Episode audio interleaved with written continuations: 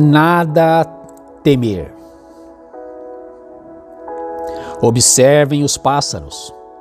Eles não plantam nem colhem, nem guardam alimento em celeiros, pois seu Pai Celestial os alimenta. Acaso vocês não são muito mais valiosos que os pássaros? Palavras de Jesus, Evangelho de Mateus, capítulo 6, verso 26. A escritora, Elizabeth Cheney, imaginou uma conversa entre dois pássaros, daqueles que custam tão pouco. Disse o Tico-Tico para o pardal: Eu realmente gostaria de saber por que esses seres humanos ficam tão ansiosos e preocupados, sempre correndo de um para outro lugar e sempre inquietos, mesmo quando parados.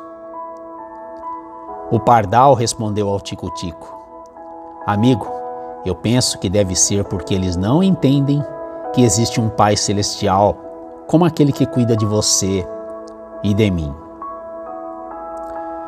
Você pode encontrar todas as razões para se preocupar, mas Deus vê todas as razões para você descansar. As preocupações não nos livram do mal, ao contrário, elas nos enfraquecem para lidar com o mal quando ele chega.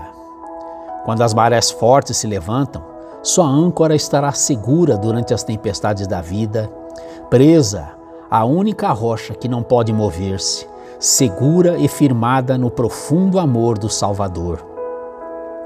Uma garotinha estava chorando porque sua velha boneca estava quebrada. Seu pai lhe disse: Dê-me aqui sua boneca. Então, ele a consertou. Por que razão esse homem, já crescido, gastou seu tempo para consertar uma boneca feia e insignificante?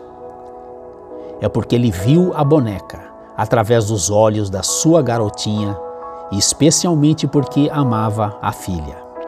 Deus enxerga os problemas através de seus olhos, porque Ele ama você. Que alegria é saber que temos um Pai amoroso e que estamos sob seu constante cuidado.